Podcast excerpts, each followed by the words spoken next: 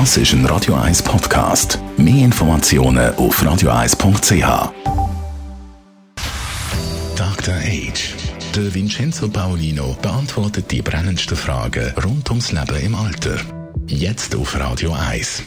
Vincenzo Paulino, Dr. H. Schon letzte Woche haben wir ja über die griechische Insel Ikaria geredet. Dort werden die Leute überdurchschnittlich alt, haben Forscher herausgefunden und haben natürlich auch untersucht, warum das, das so ist. Die Ernährung spielt eine ganz grosse Rolle, aber wir haben auch gelernt, es geht viel um die natürliche Bewegung, also Bewegung im Alltag und um die Freude am Leben. Ganz genau.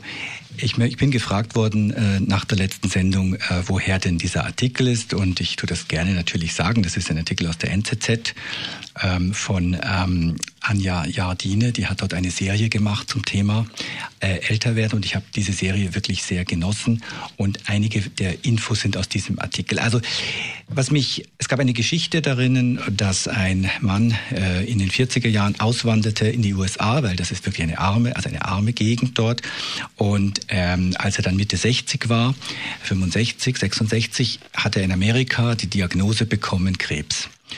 Und die Ärzte gaben ihm nur noch ganz wenige Monate zu leben. Und er hat dann gesagt, okay, dann gehe ich zurück nach Ikaria, weil unter anderem sein Argument war, dort ist die Beerdigung viel billiger.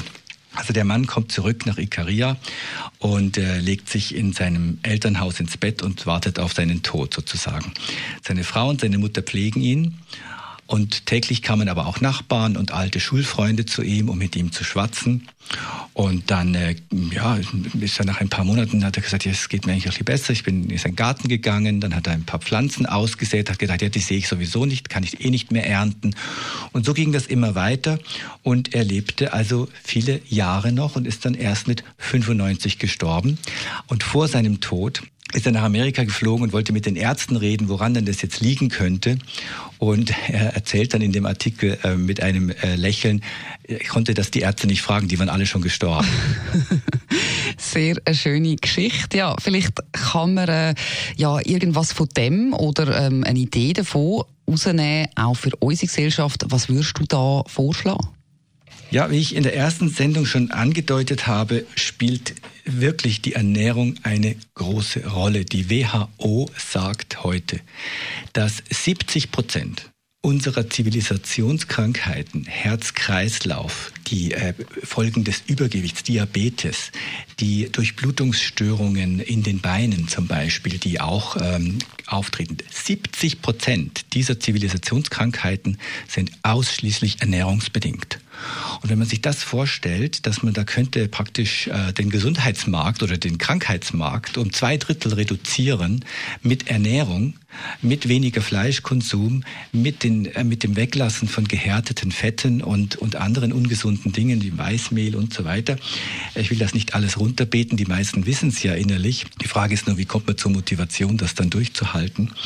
Ähm, dann könnten wir sehr viel lernen von den Bewohnern von Ikaria. Also zum Beispiel ist es neben der ähm, neben dieser mediterranen Diät auch wichtig, dass man schläft. Also die machen regelmäßig einen Mittagsschlaf und ähm, Alkohol wird auf der Insel Ikaria auch getrunken, aber wirklich beim Essen und nicht um betrunken zu werden. Es gilt auf Ikaria zum Beispiel als äh, eher schändlich oder nicht erwünscht, wenn man sich betrinkt und dann äh, rumtorkelt, sondern Genuss beim Essen, Wein trinken in der richtigen, im richtigen Maß. Und ein letzter Tipp, ähm, der mir auch gefallen hat, ist, ähm, dass man ein freundlicher Mensch bleiben soll.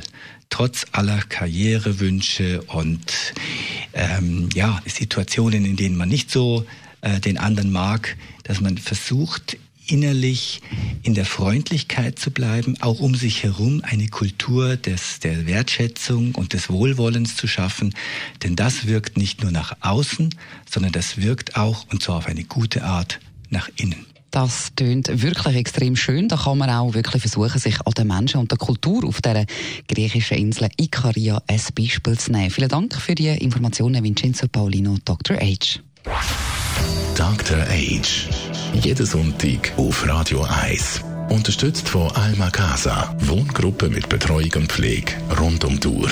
www.almacasa.ch